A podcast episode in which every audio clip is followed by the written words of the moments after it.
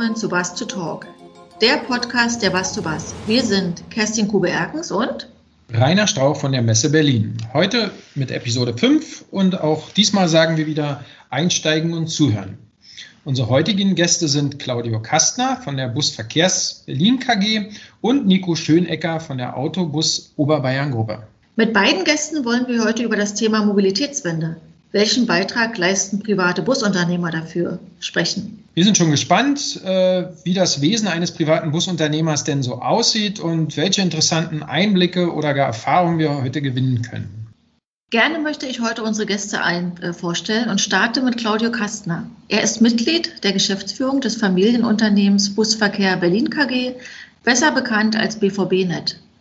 BVB ist die Nummer eins in Berlin und somit das größte private Busunternehmen.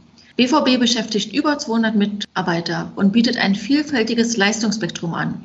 Von Incoming über Transfers bis zu Sightseeing, Charter, aber auch Tagesfahrten und den Linienverkehr. Viele bekannte Unternehmen zählen zum Kundenkreis, wie zum Beispiel Bayer, Fissmann, die FIFA, der DFB, das Bundespresseamt und der Bundestag. Claudia Kastner engagiert sich auch für die Interessen des privaten Busgewerbes als stellvertretender Vorsitzender des Branchenverbandes Fuhrgewerbeinnung Berlin-Brandenburg e.V. Als zweiten Gast möchten wir Ihnen sehr gerne Nico Schönecker, Geschäftsführer der Autobus Oberbayern Gruppe, vorstellen, einem der größten privaten Busunternehmen in Deutschland. Der gelernte Reisekaufmann und BWL-Student trat 1994 in das Münchner Unternehmen ein. Zusammen mit seinem Co-Geschäftsführer führt er die Autobus Oberbayern-Gruppe mit rund 800 Mitarbeitern bereits in der vierten Generation. Autobus Oberbayern ist sowohl im B2C als auch im B2B-Bereich unterwegs. Zu den Kunden zählen unter anderem hier der Wettbewerber die Messe München, der Flughafen München, die Münchner Verkehrsgesellschaft sowie, ganz interessant, der FC Bayern München. Nico Schönecker gilt als exzellenter Kenner der Branche und setzt sich als Vorstandsmitglied des Landesverbandes Bayerischer Omnibusunternehmer, kurz bekannt als der LBO, und Vorsitzender der Tarifkommission für die Interessen des privaten Busunternehmens ein. Beide sind auch aktive Gestalter bei unserem Kooperationspartner, dem Bundesverband Deutscher Omnibusunternehmer. Hallo und herzlich willkommen, Herr Kastner und Herr Schönecker. Schön, dass wir Sie heute in unserem Podcast begrüßen dürfen. Ja, herzlich willkommen auch von meiner Seite. Ähm, ja, vielen Dank, Claudio, vielen Dank, Nico, dass ihr die Zeit euch nehmt, uns auch mal mit uns im Rahmen der Bass to Bass äh, in unserem Podcast Bass to Talk zu unterhalten. Und ähm, in Anbetracht der Covid-19-Situation vorab natürlich die Frage, wie geht's euch beiden denn und euren Familien? Ja, Claudia, ich wollte dir fast den Vortritt lassen, entgegen meinem Naturell, aber gut. Nee, äh, ja, herzliche Grüße aus München. Ähm, die Sonne scheint, Wetter eigentlich nach ein paar Tagen Nebel hier äh, schön. Ähm, persönlich, wie geht's einem? Naja, ähm, einerseits stumpft man so ein bisschen ab mit der Thematik, ähm, andererseits ähm, hat man äh, Kinder zu Hause, drei an der Zahl, unterschiedlicher Größe.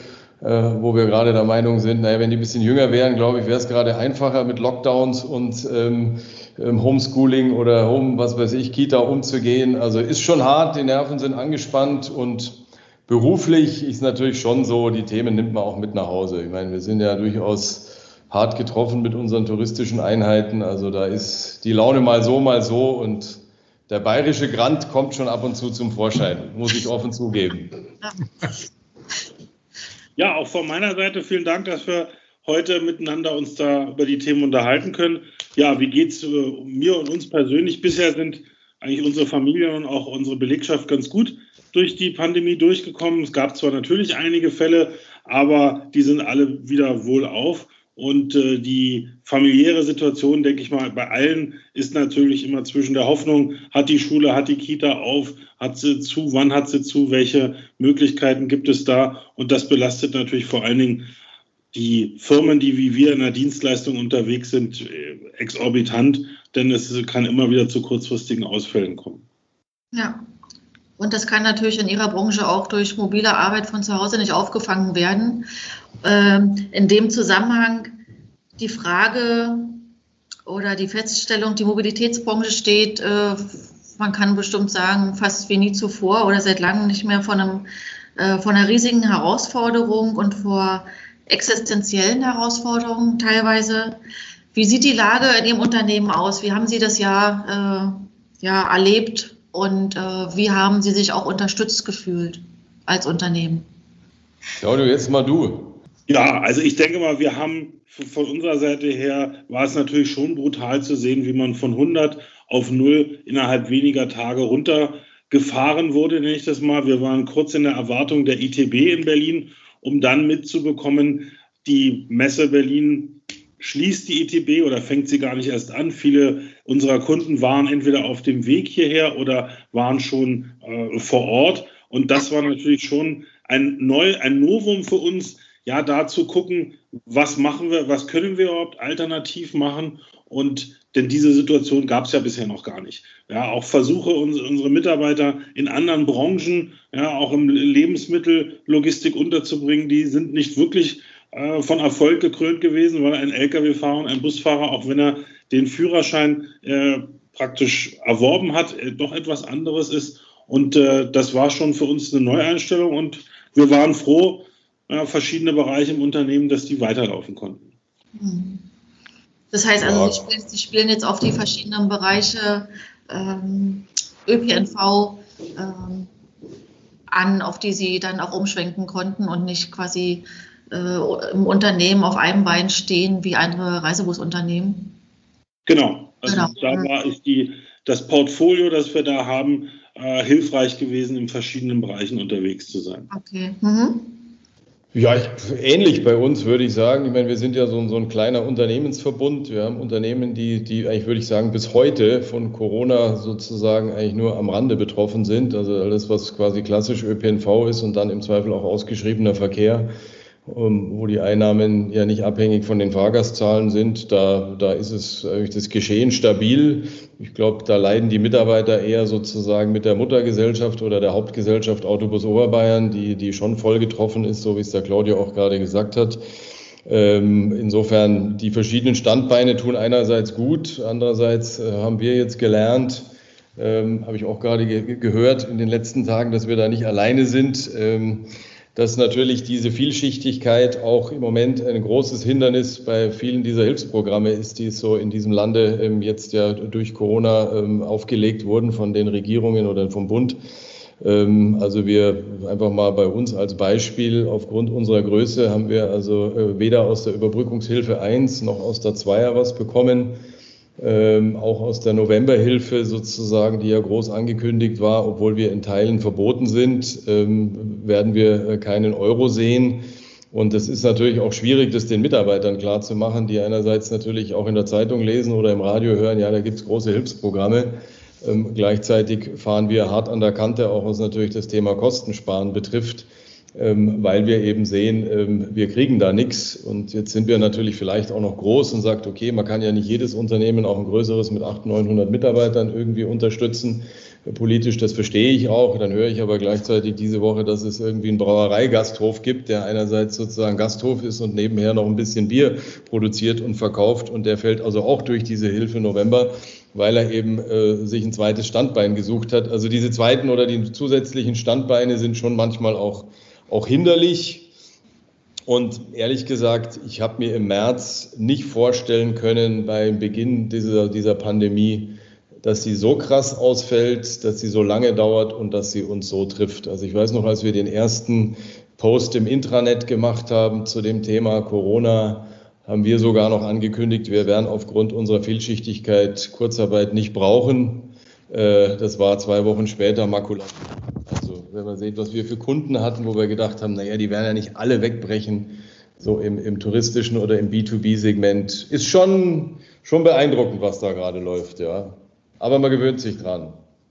nicht, nicht an die Zahlen, aber an die Situation, ja. Ja, genau. Also wir sind da jetzt äh, am Ende dieses Jahres und äh, ich hoffe einfach mal, dass, äh, ich denke mal, das Thema wird uns sicherlich noch ins Frühjahr begleiten, aber dass man dann einfach auch durch Impfung und durch andere Sicherheitssysteme, dass man dann wieder äh, positiver in die, sagen wir mal, Fahrtaufnahmen, Fahrt aufnehmen kann, um in der Sprache der Branche zu bleiben und ähm, da einfach wieder auf etwas Normalität zurückkehren kann. Das äh, würden wir uns alle wünschen, äh, vor allem auch wir als Veranstaltungsbranche. Ja, man muss ja auch den ÖPNV nehmen, also da ja auch mal sozusagen ein Stück weit mit den kommunalen oder auch mit den Verkehren, die wir eigenwirtschaftlich betreiben, äh, leiden. Wir waren vor zwölf Monaten, muss man sich ja mal vorstellen, sozusagen der Schlüssel zur, zur Klimawende, in Anführungszeichen, zur Mobilitätswende. Im Moment sind wir sozusagen die Virenschleuder also in der öffentlichen Wahrnehmung und, ja. und wenn wir nicht verboten sind.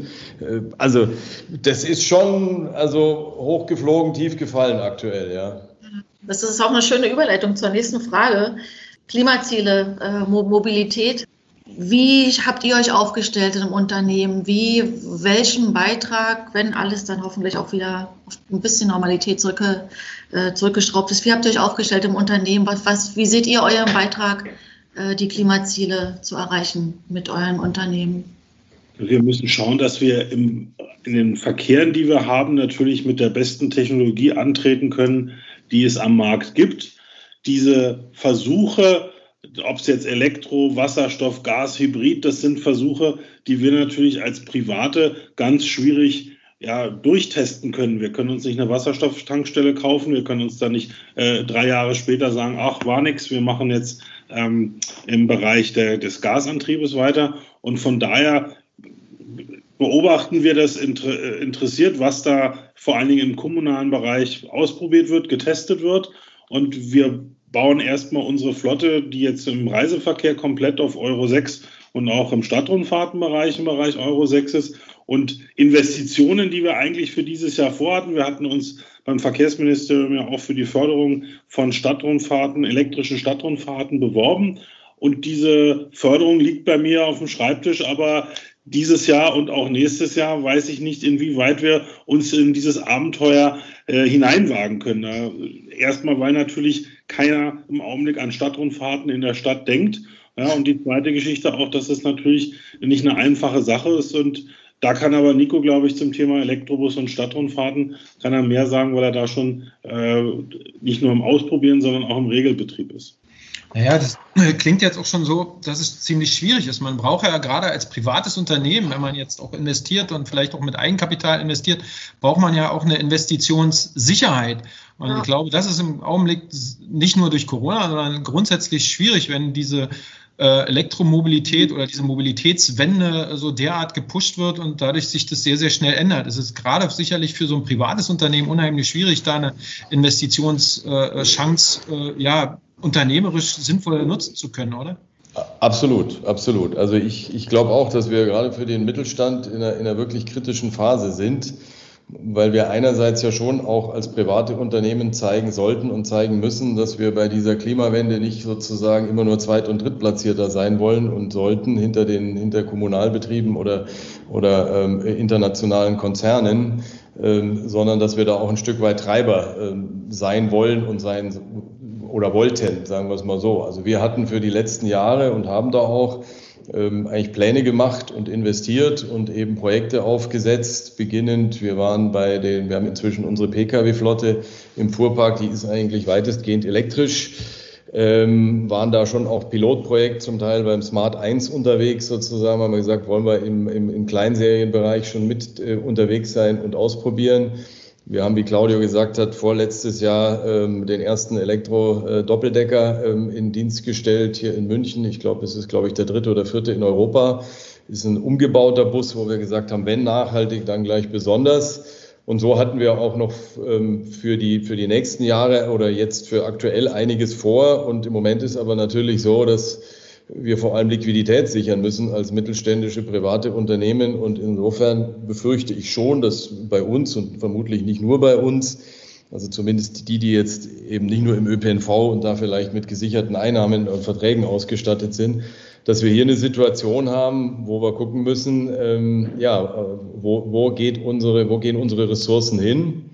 Und wir haben jetzt die letzten Tage und Wochen aber schon diskutiert, dass wir gesagt haben, wir wollen zumindest, jetzt gar nicht so sehr auf dem Thema Klima, aber dieses ganze Thema Plattformen, Digitalisierung in irgendeiner Form im Rahmen unserer bescheidenen mittelständischen Möglichkeiten versuchen, weiter dran zu bleiben und da eben auch, auch Liquidität dafür locker machen und jetzt nicht nur zu gucken, naja, äh, jetzt sitzen wir hoffentlich möglichst lange auf dem Geld, bis die Pandemie durch ist und wir wieder, wieder Land sehen, in Anführungszeichen.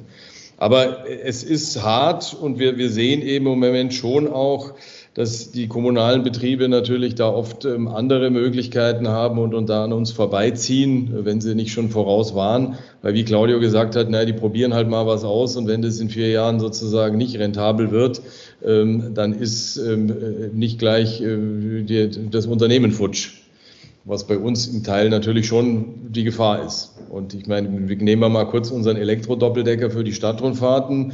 Da gibt es keine Drittmittel von der öffentlichen Hand. Es gab eine Förderung von der Stadt für dieses Pilotprojekt. Ähm, aber ohne diese Förderung hätten wir die Fahrpreise gegenüber den Fahrgästen um 50 Prozent erhöhen müssen. Und ich meine, dann wären die lieber mit dem Mitbewerber vermutlich Stadtrundfahrt gefahren, als jetzt mit uns ähm, sozusagen CO2-neutral elektrisch. Also das ist ein, ist ein schmaler Grad, auf dem wir uns da bewegen und wo sicherlich jetzt eben die, die Einschränkung der finanziellen Möglichkeiten uns vermutlich in den nächsten Jahren auch ein bisschen wehtun wird und wir echt gucken müssen, dass wir da äh, nicht den Anschluss verlieren.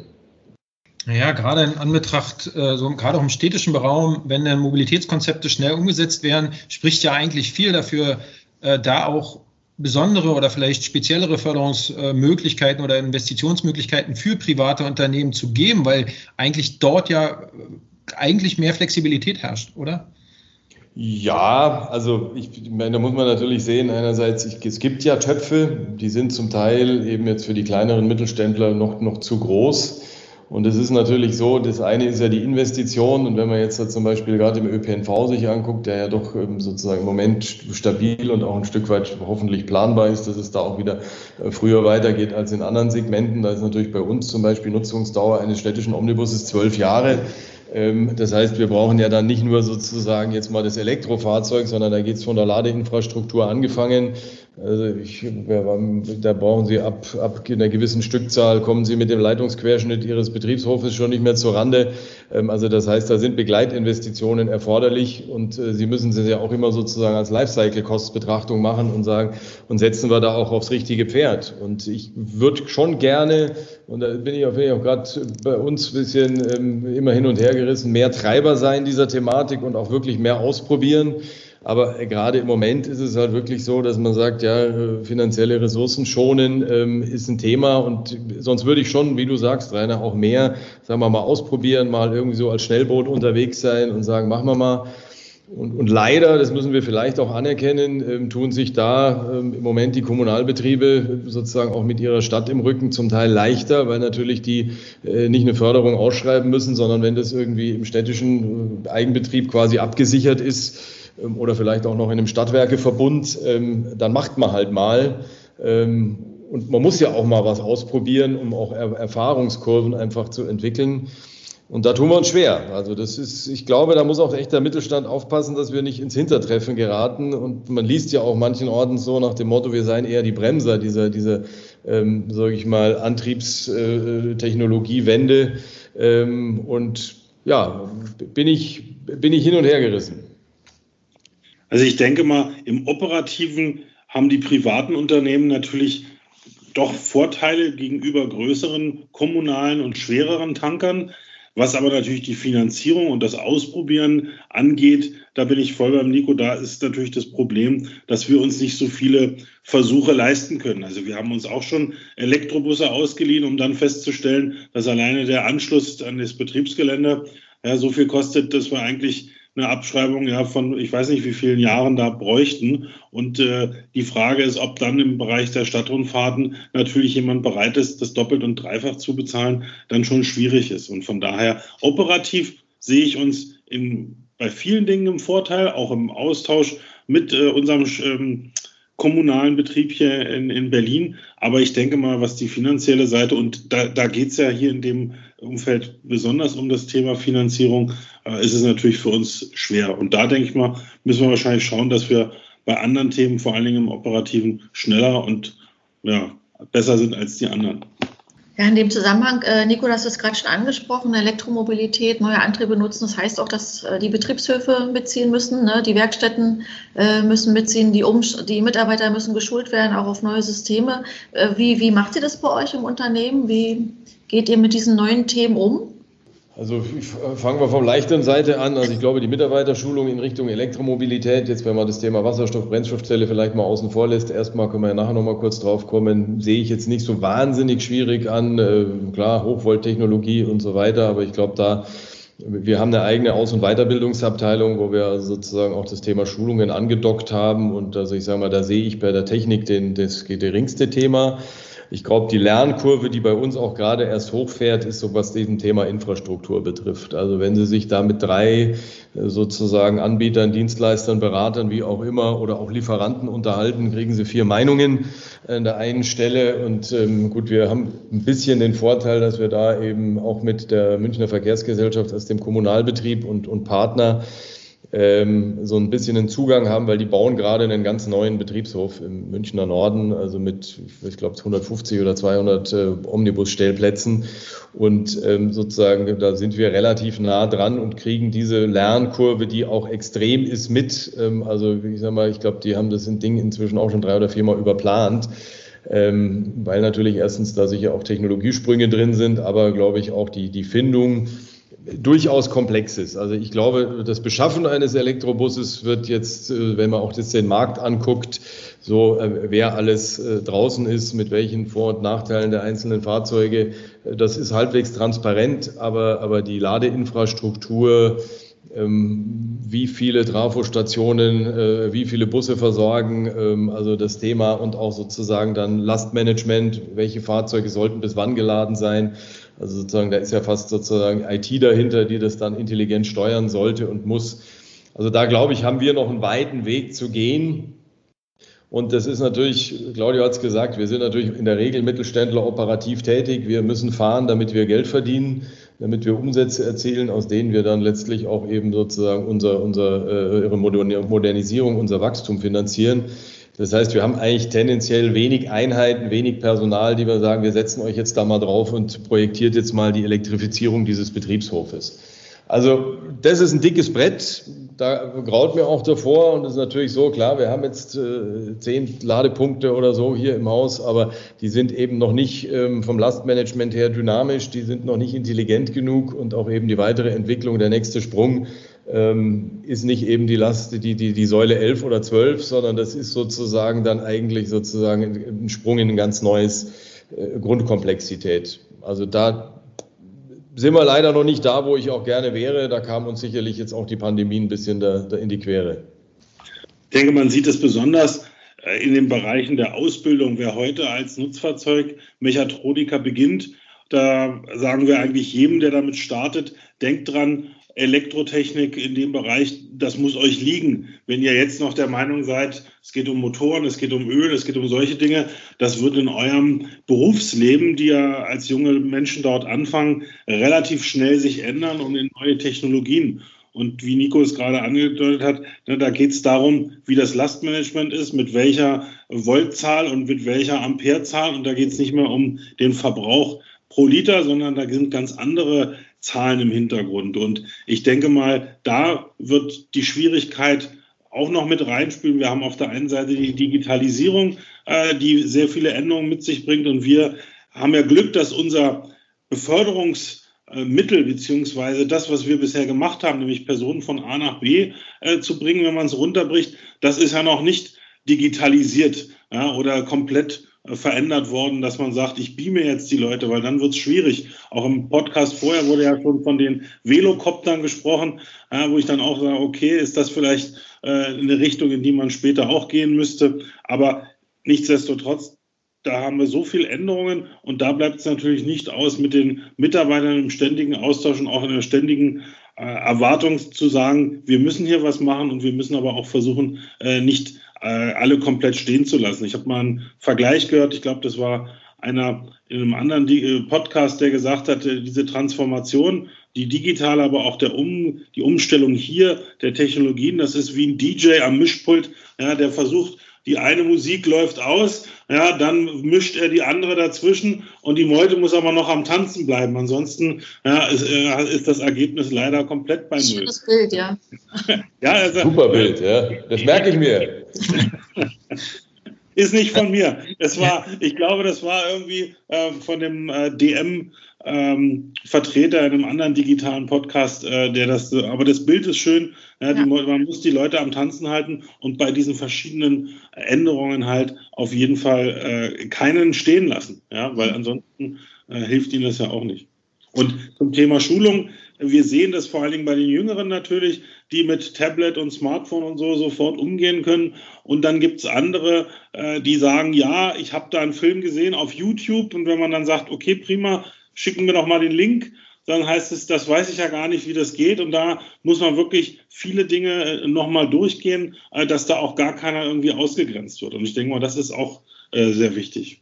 Ja, also bei den alternativen Antrieb, da kommt ja sehr viel Spezialität rein. Also so ein Elektrobus fährt sich nochmal anders als ein Dieselbus. Und wenn man jetzt ähnliches Leistungsspektrum hat, wie jetzt so ein Privatunternehmen auch vielleicht in mehreren Bereichen fährt, ähm, ist ja gerade so die Vielseitigkeit äh, muss ich ja, was die Fahrzeugflotte betrifft, ja auch auf der Mitarbeiterebene widerspiegeln quasi. Und das, glaube ich, ist umso spezieller das, äh, das Verkehrsmittel wird beim Elektrobus, umso schwieriger wird es, denke ich mal, aus, auch denn da die entsprechenden speziellen äh, oder speziellen geschulten Leute dann zu finden. Ne?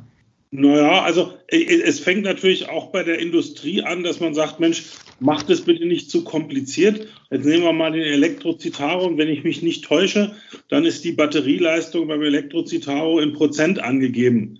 Das ist so ein Kritikpunkt von mir, dass ich sage, alle anderen Elektrofahrzeuge, zumindest die PKWs, zählen die Kilometer runter, nur die Nutzfahrzeuge haben die Prozente. Ja, und das natürlich den Mitarbeitern mitzugeben und zu sagen, äh, Achtung, ihr, ihr könnt nicht äh, äh einfach drauf losfahren und drei Prozent bringt euch schon zurück.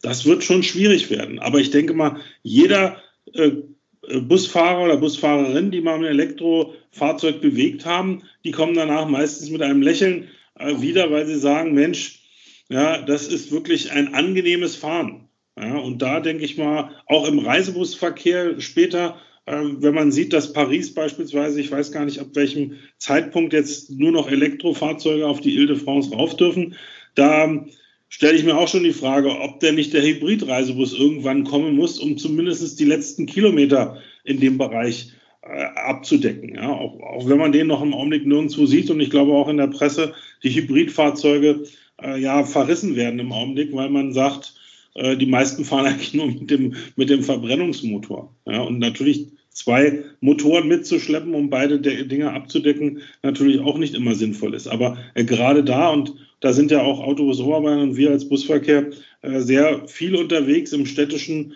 äh, Verkehr und nutzen Reisebusse für Dinge, für die sie gar nicht vorgesehen waren. Und ich denke mal, da äh, braucht es auch in der Richtung auch eine Antwort, die nicht nur komplett Elektro heißt. Wir haben damit auch schon so einen kleinen äh, Schnitt jetzt in Richtung Digitalisierung gemacht. Das äh, schwankt jetzt schon so ein bisschen, ein bisschen durch. Ähm, Digitalisierung bringt neue Chancen für die, für die Branche, Herausforderungen auch, aber vor allem auch Chancen. Äh, eine Sache fällt mir ein, wenn man jetzt gerade auch an das Thema Sicherheit und Gesundheit denkt. Wie, sind, wie gehen Sie an dieses Thema Digitalisierung heran? Gibt es was, wo Sie sagen, das ist interessant? Ich könnte mir vorstellen, dass es im, im ÖPNV, im Reisebereich, im Fernbus, dass es interessant sein könnte äh, für mich. Also wir gucken uns eigentlich alles an, was uns dabei hilft, nah an den Kunden dran zu sein und wie ich vorhin schon andeutete, unsere Dienstleistungen Personen von A nach B zu befördern, die uns dabei eigentlich helfen, sei es Kommunikation mit dem Kunden, mhm. ja, sei es aber auch der Kommunikation mit den Kollegen im Büro, Schrägstrich Homeoffice, ja, oder auch zum Beispiel die Werkstätten zu unterstützen. Denn man muss ja den Übergang, das ist von, von der analogen in die digitale Welt. Ja, das sieht man ja auch besonders äh, krass im Bereich der Touristik. Sie haben auf der einen Seite Leute, die den Katalog nach Hause haben wollen, ja, und wenn Sie sagen, so wie IKEA jetzt, wir machen keinen Katalog mehr, dann ist die Frage, was passiert mit den anderen, die den Katalog aber haben wollten. Ja? Sie dürfen aber auch nicht nur mit dem Katalog kommen, weil dann kriegen Sie nicht die, die jetzt schon keinen Katalog mehr haben wollen. Und da denke ich mal, gibt es eine Menge Bereiche und Spektren, die interessant sind und äh, die man auch aus anderen Branchen quer sich anschauen kann. Wie machen die das? Und äh, was passiert da? Ich denke mal, so eine Sachen wie Kreditkartenzahlung, PayPal-Bezahlung, das sind heute schon eigentlich Standards. Und wenn Sie heute bei Stadtrundfahrten äh, kein Kreditkartenterminal im Augenblick haben, sondern nur Barzahlung machen, dann wären zumindest was, was bisher bei den Touristen und äh, vor allen Dingen bei Touristen, die aus dem Ausland kommen, dann wird es natürlich schwierig werden. Nico, wie sieht es bei euch aus, Digitalisierung? Was findet ihr spannend? Also ich habe es mal so platt gesagt vor, vor gewisser Zeit. Ich bin ja äh, fast schon einen Ticken zu alt dafür, um sozusagen alles, was da so kommt, irgendwie auch einschätzen zu können und ob das irgendwie alles irgendwie Killefits und Firlefanz ist oder nicht. Wir haben vor dreieinhalb Jahren, glaube ich, ähm, unsere Marketing-Einheit umgebaut, ähm, begonnen mit der Leitung, dass wir gesagt haben, wir wollen dort vor allem jemanden haben, der als, als jung und digital uns versucht, da sozusagen mal aufzuzeigen, wo sollten wir hin, wo müssen wir hin? Ich sehe es ein bisschen wie der Claudio. Wir haben auch versucht, vor allem das Thema dort einzusetzen oder anzupacken, wo wir sagen, es betrifft den Kunden. Also wo bringt es dem Kunden einen Mehrwert? Äh, natürlich geht es auch um interne Prozesse im Haus, wo wir sagen, okay, wo können wir einfach effizienter und schlanker werden?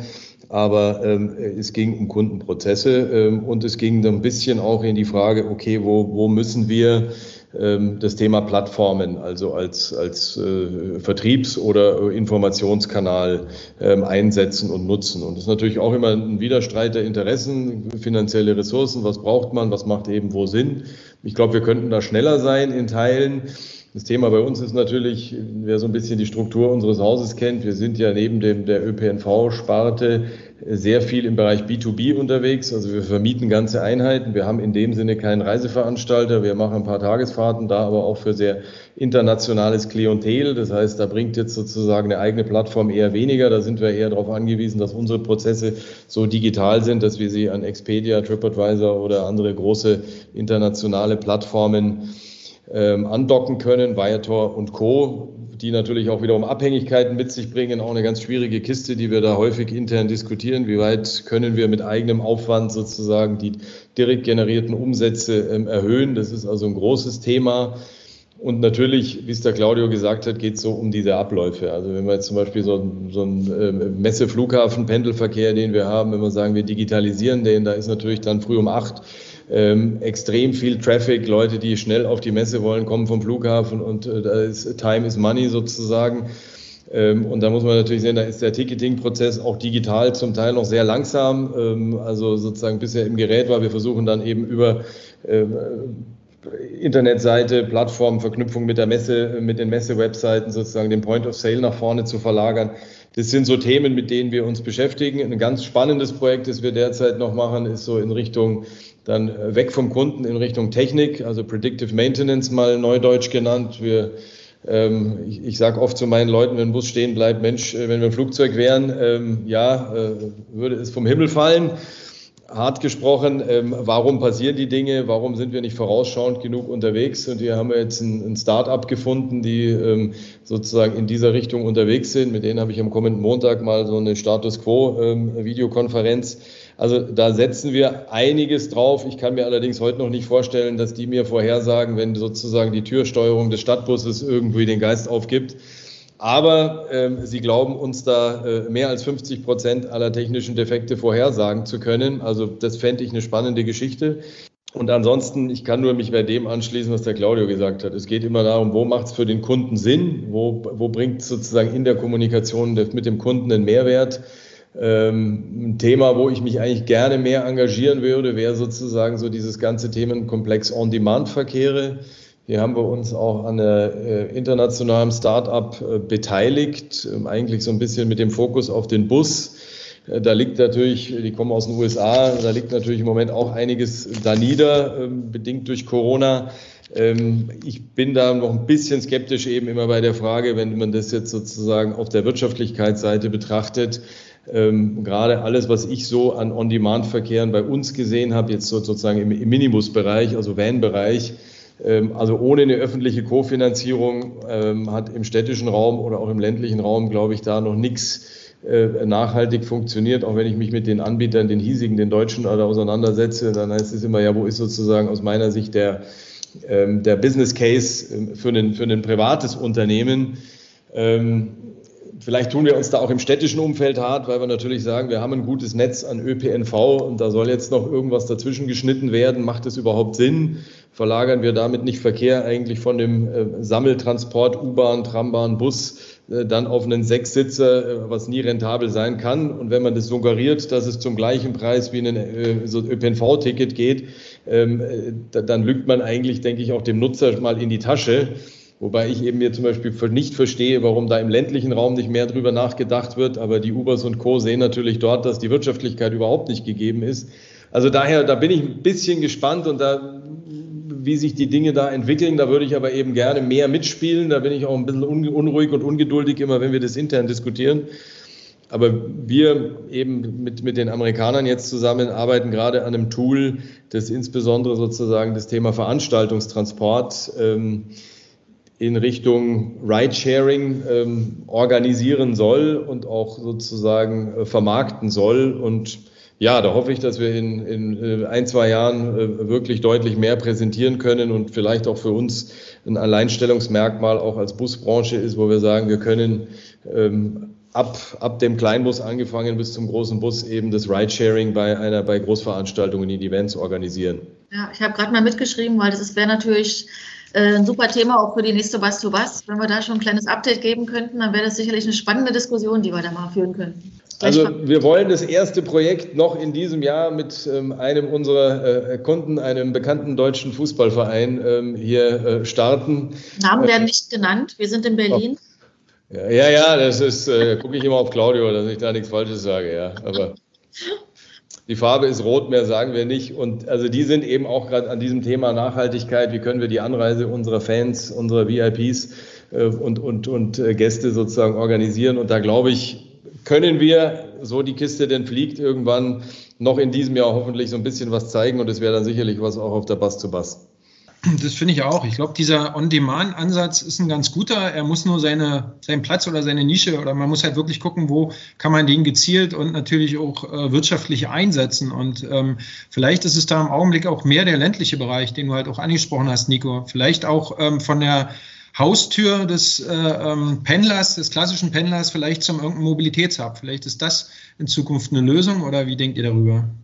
Also es gibt einen mittelständischen Kollegen von uns, der im ländlichen Raum ähm, hinter Augsburg äh, unter, unterwegs ist, ähm, der da ähm, aktiv ist und der da äh, große Erfolge im Moment erzielt. Ähm, ich glaube, im Moment haben wir Privaten im Ballungsraum da ein Stück weit eher einen Nachteil, weil sozusagen der Verkehr da natürlich deutlich stärker politisch gesteuert wird und gesteuert werden muss, muss man ja auch zugeben. Also ich sage mal, dass jeder da nach bedarfsorientiert fährt ähm, und wo er, glaube ich, halt äh, Kunden abgreifen zu können, das würde in dem Ballungsraum bei der Verkehrsbelastung, die wir zumindest vor Corona in den Großstädten hatten, glaube ich, auch überfordern. Aber also da haben wir sicher im Moment als Ballungsraum Privatunternehmer so ein bisschen vielleicht auch im Moment eine, eine, Waffenungleichheit und einen Nachteil, weil die Städte da halt sehr stark selber reinregieren.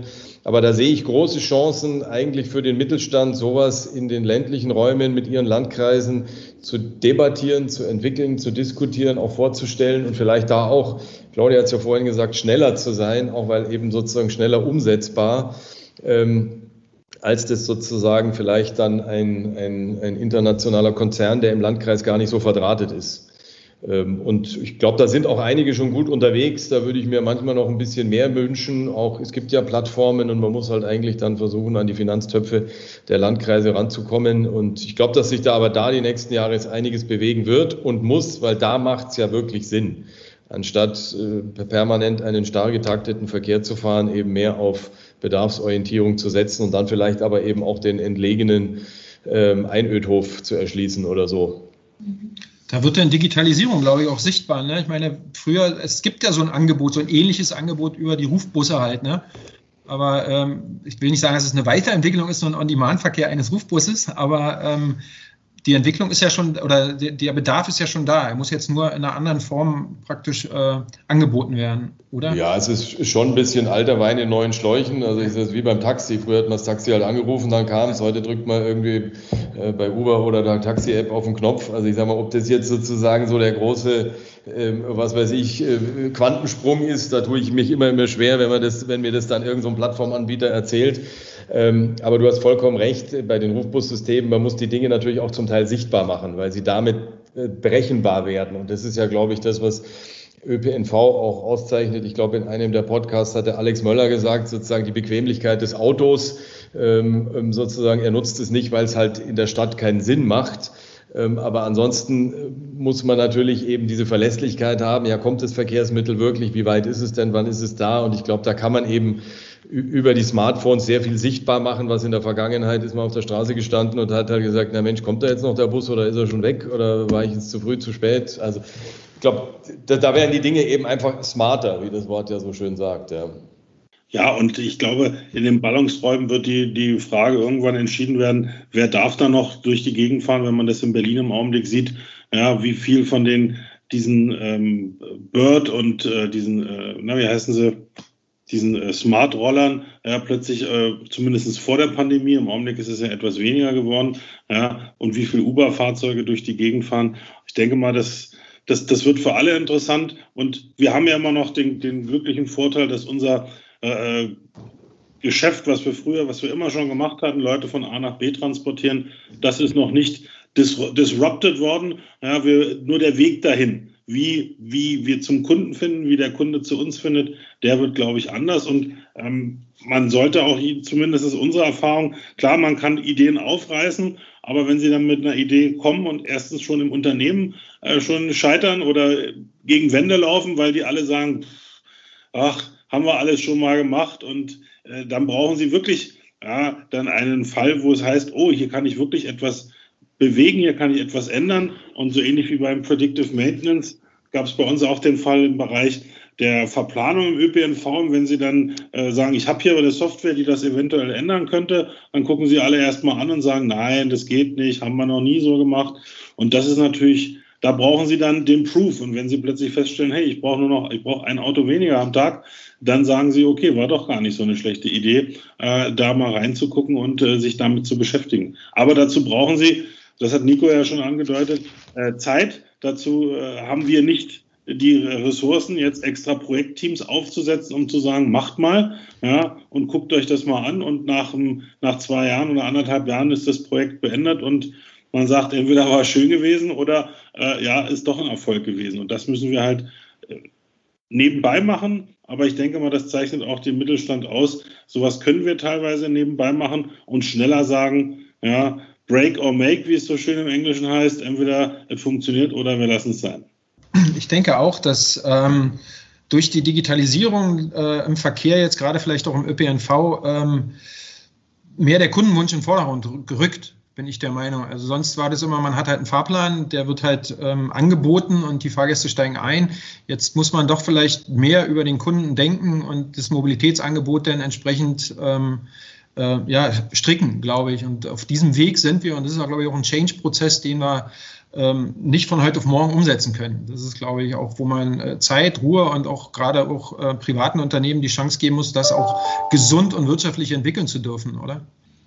Ja, ja da, da noch kurz, also man muss natürlich auch gucken, in welche Richtung äh, im Augenblick gedacht wird, auch dass man sagt, ähm, wie kann ich denn das, was der Kunde eigentlich möchte, wie kann ich das schon, ich will nicht sagen voraussehen, aber auch erahnen, wenn Sie sehen, was an Handydaten alles ausgewertet wird für eine Vermarktung ja, und das alles im Rahmen des Datenschutzes, dann muss man sich auch als äh, mittelständischer Unternehmer überlegen, was mache ich in die Richtung? Ja, weiß ich, ob, bin ich immer noch derjenige, der weiß, wo in München oder Berlin die Hotspots sind für eine Stadtrundfahrt oder muss ich mich mit anderen Daten mal äh, belesen und sagen, okay, es wollen doch nicht mehr alle zur Münchner Freiheit oder äh, ans, äh, ans, Schloss Charlottenburg, sondern die wollen eher zum Tempelhofer Feld oder in irgendwelche äh, Kieze, die auch der Berliner äh, gar nicht mehr so richtig äh, dann kennt. Ja? Und da denke ich mal, ist halt die, die, die Gabe oder die Möglichkeit, dann doch auch mal gegenüber größeren Unternehmen, und da stehen wir auch vor allem im Stadtrundfahrtenbereich, großen Konzernen,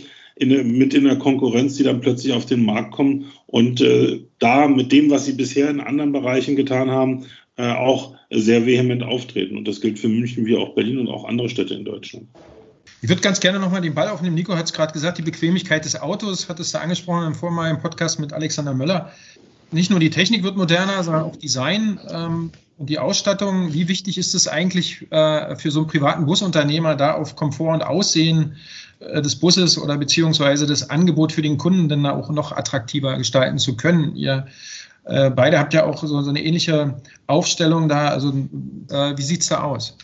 Oh, ich glaube, da bewege ich mich jetzt, wenn man sozusagen die Kollegen anguckt, auf dünnes Eis, weil ich sage, ich bin ja, ich, ich bin ja mit dem Bus nicht verheiratet. Also ich weiß ja, dass viele sozusagen Unternehmen sagen, okay, das ist äh, wichtiger, den Bus äh, zu gestalten, als das Wohnzimmer auszustatten. Ähm, ähm, und ich habe da, glaube ich, eher so eine abstrakte ähm, Haltung dazu und distanzierte, ähm, indem ich sage, das ist ein Mittel zum Zweck ähm, und der bewegt Leute von A nach B. Sicher natürlich auch getrieben, weil äh, Claudio hat es ja vorhin mal angedeutet, wir machen ja mit den Bussen eigentlich auf Kurzstrecken äh, Dinge, die für die die Busse sind ja eigentlich eher sozusagen für den Reiseverkehr gedacht und wir machen damit Transfers, fahren 3000 Leute äh, zu einem Champions League Spiel oder ähm, machen was weiß ich für die Messe da äh, großen Hotel-Shuttle-Verkehr oder solche Dinge, äh, was ja unser Kerngeschäft eigentlich in dem Segment ist. Deshalb sage ich jetzt für uns ist das Fahrzeug ein Stück weit Mittel zum Zweck. Es muss sozusagen ähm, State of the Art sein, was das Thema ähm, Abgas äh, oder Verbrennungsmotor betrifft und Technik dazu. Ähm, da wollen wir also auf keinen Fall hinten dran sein. Ähm, und für uns geht das Thema Sicherheit ein Stück weit vor Luxus. Also ich sage mal, alle Features, die heute den Fahrer entlasten, um es mal vorsichtig zu sagen, oder den Fahrer auch etwas unterstützen, Active Brake Assist, Spurassistent und ähnliches. Das sind für uns die, die, die Kernthemen, die wir diskutieren, wenn wir einen Bus beschaffen. Und bei unserem Gemischtwarenladen in der Reisebusflotte haben wir aber natürlich auch so ein paar Leuchttürme drin, äh, neben den Mannschaftsbussen für die Profivereine, für die wir unterwegs sind in den verschiedenen Sportarten. Die sind ja dann meistens gestaltet in Abstimmung mit dem Verein. Da haben wir sozusagen, machen dann natürlich Vorschläge, ob der jetzt einen versenkbaren Tisch braucht oder äh, eine zusätzliche Kaffeebar oder was auch immer. Aber das ist ja sozusagen individuell gestaltet. Aber wir haben eben auch ein paar Fahrzeuge, also 2 plus 1 Bestuhlung, 1 plus 1 Bestuhlung oder ähm, Konferenzzimmer im Fuhrpark. Die sind aber, ich glaube, wenn man sie unter Rentabilitätsgesichtspunkten betrachtet, so, dass man sagt, naja, wir müssen anerkennen, unsere Kunden ähm, pff, am Schluss zählt der Preis, äh, sagen wir jetzt, in der Anmietung von dem Fahrzeug. Und der Spezialeinsatz, der kommt vor, aber der kommt nicht auf die Jahresauslastung, dass man sozusagen allein aus diesem Thema heraus ähm, das Fahrzeug refinanzieren könnte. Insofern ähm,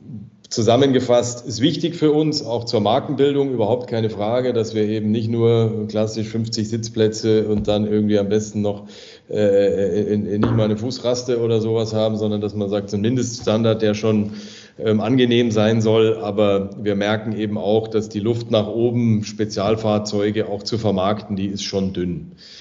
Ähm, insofern, ich setze wirklich da eher an das Thema, wir müssen sicherheitstechnisch immer ganz, ganz weit vorne sein, weil ich glaube, das ist ähm, das, das, das Entscheidende, dass wir hier und in der Abgastechnologie ähm, eben vorne dranbleiben.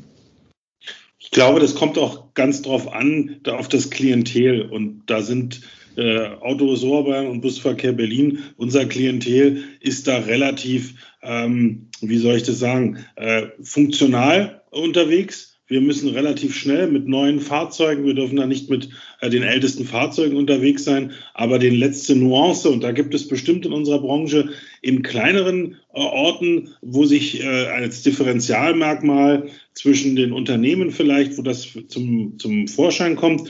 Hier bei uns ist es schwierig, ja, also wir hatten auch mal einen äh, Omnibus mit Ledersitzen und mit allem Möglichen. Das äh, war dann ganz interessant, aber das hat, hat sich nicht durchgesetzt. Es gibt Unternehmen, die das können und für uns ist äh, Sicherheit spielt wirklich an allererster Stelle und ähm, da denke ich mal auch die Langlebigkeit. Wenn Sie auf Kongressen Leute fragen später, mit was sind Sie denn vom Bus gefahren? Wenn Sie Glück haben, kann der Ihnen noch irgendwie ein Emblem sagen, was wir alle kennen. Aber das war's dann auch. Und das ist nun mal äh, die Krux bei dem Thema. Die Leute sehen, wollen, dass es funktioniert, wollen, dass es schön ist. Aber wenn Sie nachher nach wirklich kleinere Details fragen, äh, dann wissen die meisten es nicht. Und ähm, das ist auch okay so. Und das ist auch, denke ich mal, das, was wir, ähm, wir wollen die Dienstleistung erbringen.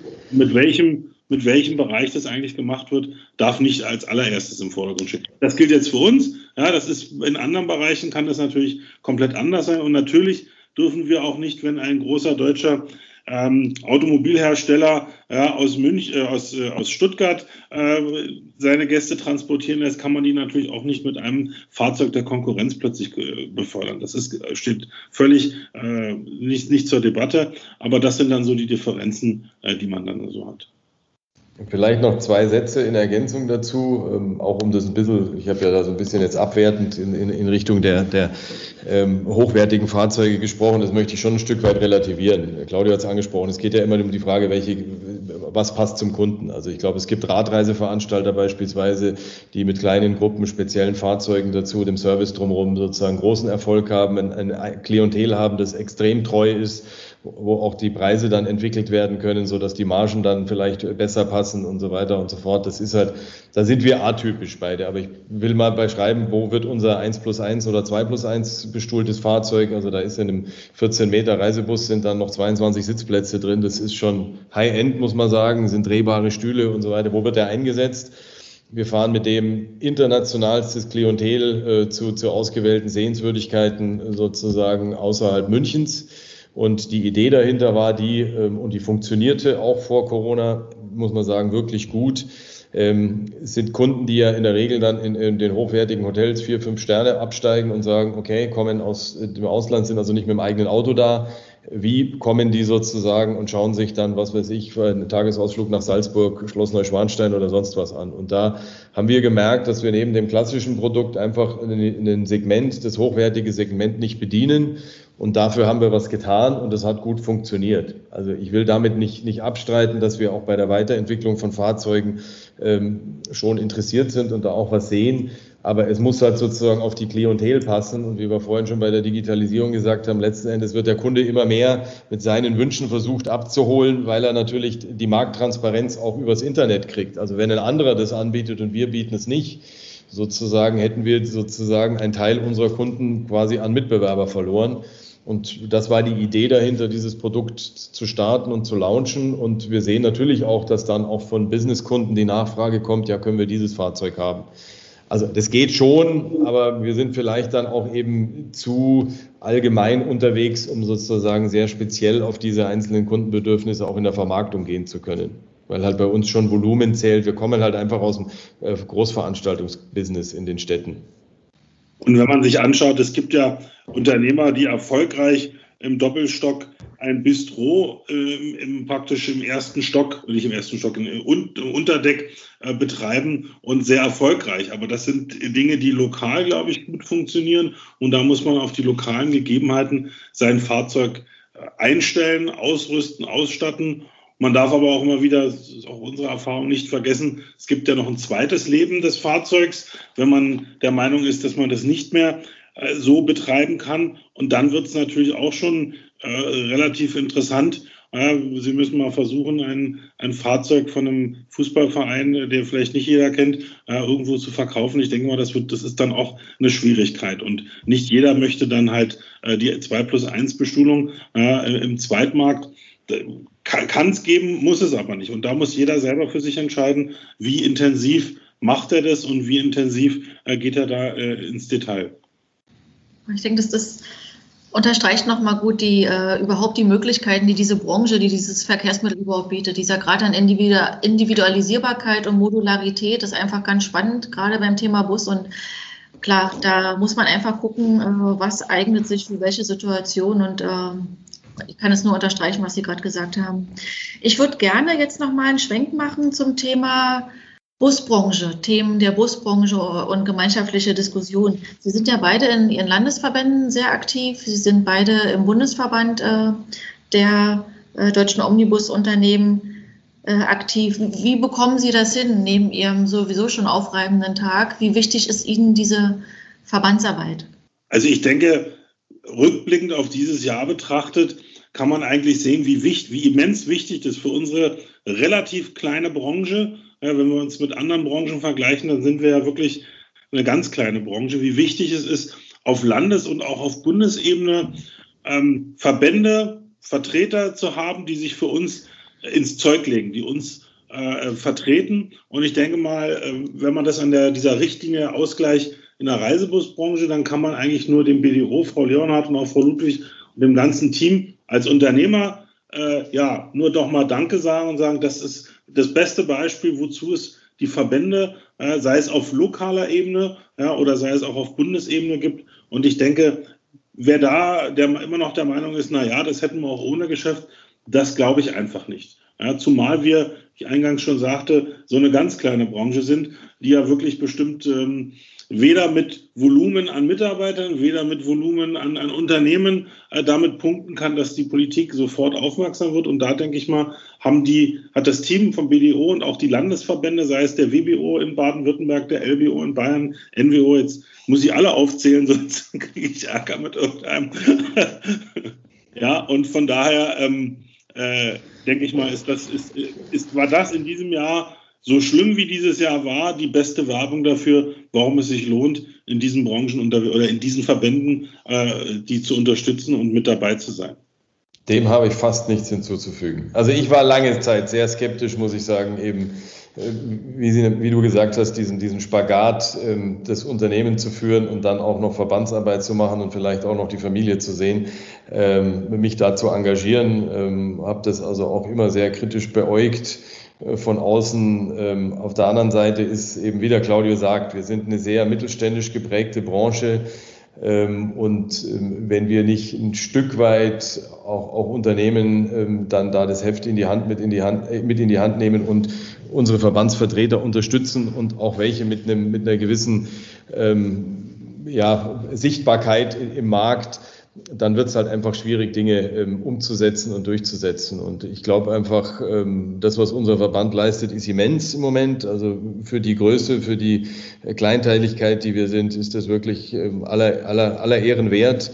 Und wir müssen uns in Deutschland und vermutlich auch stärker in Europa engagieren, weil es halt doch sehr, sehr viele Vorgaben, jetzt auch wieder Clean Vehicle Directive und Co., wie wird die im Detail umgesetzt geben wird, die, die wird uns noch sehr, sehr viele Kopfschmerzen bereiten und ähm, insofern ist es immens wichtig.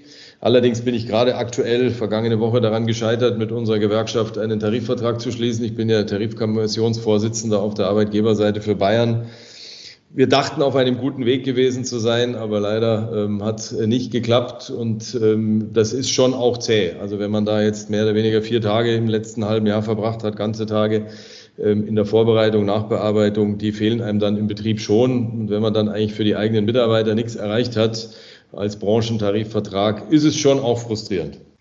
Ja, man sieht die Vielseitigkeit und dann auch das ähm, Arbeitspensum eines privaten Busunternehmers ist äh, recht umfangreich und äh, wir wissen, sie sind alle stark eingebunden, einerseits das Geschäft zu führen, andererseits ehrenamtlich tätig zu sein, dann noch die Familie wieder zu sehen. Und jetzt kommt nicht die ganz uneigennützige Frage, hat man dann überhaupt noch Zeit, ähm, andere Veranstaltungs, äh, andere Veranstaltungen wie die, beispielsweise die Bus-to-Bus äh, halt zu besuchen und ähm, vielleicht doch an so einer Veranstaltung teilzunehmen?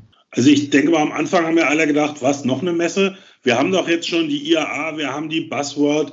Aber ich denke, die Bus to Bus hat durch die beiden Veranstaltungen äh, jetzt gezeigt, dass es natürlich neben dem Objekten zum Anfassen, also ich denke mal, IAA ist was zum Anfassen, wobei da stehen wir, da stehen alle Omnibusse eigentlich im Schatten des LKWs.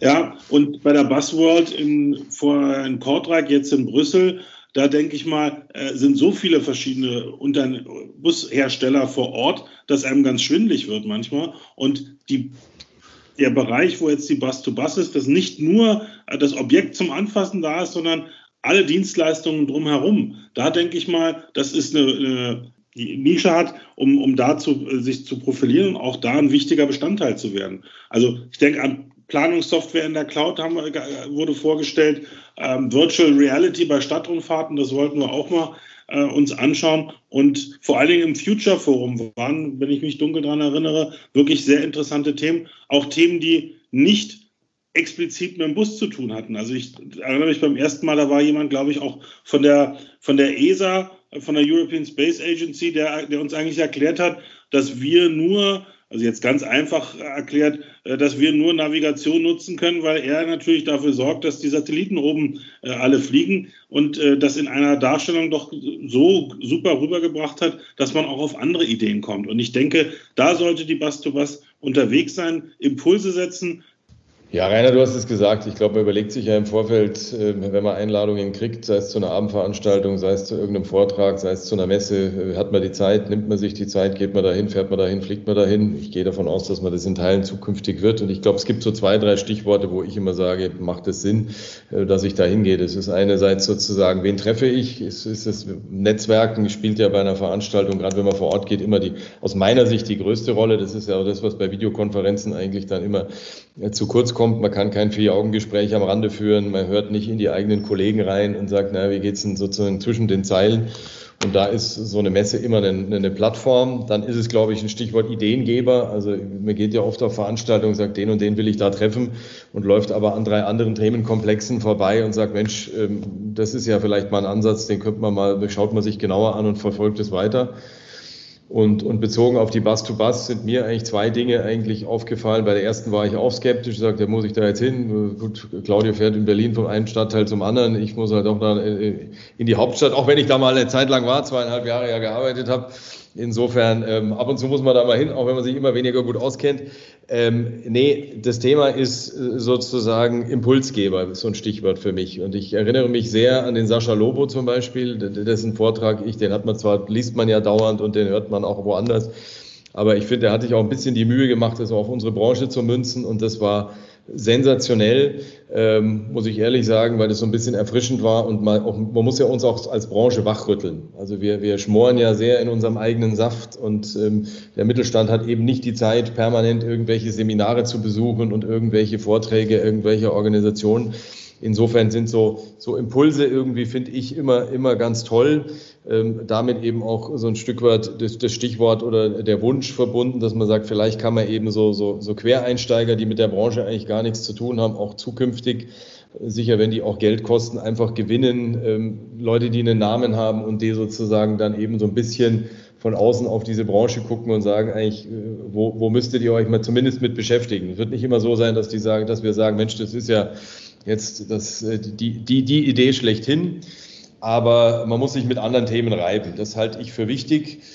Und dann glaube ich schon auch, dass, dass es euch gelungen ist und das kann man sicherlich noch weiter ausbauen, dieses Thema Digital Services ähm, ein Stück weit stärker zu spielen, ähm, weil ob ich jetzt den Bus zum siebten Mal sehe ähm, und sage, der hat jetzt einen neuen Spiegel hinten links oder äh, keinen Spiegel mehr, weil das jetzt über eine Kamera kommt, das ist relativ. Aber ich, ich glaube eben alles, was, was sozusagen mit der Vernetzung von unseren Produkten mit unseren Kunden oder mit unserer Technik zu tun hat, da ähm, habt ihr einiges gebracht. Ähm, fand auch diese Foren eigentlich immer sehr gut. Und also ich habe es beide Male nicht bereut. Im zweiten Mal, glaube ich, waren auch unsere Digitalleute mit vor Ort. Und ich glaube, das war ähm, und ist, ist ein guter Weg, äh, den man hoffentlich nach Corona weitergehen kann und sollte.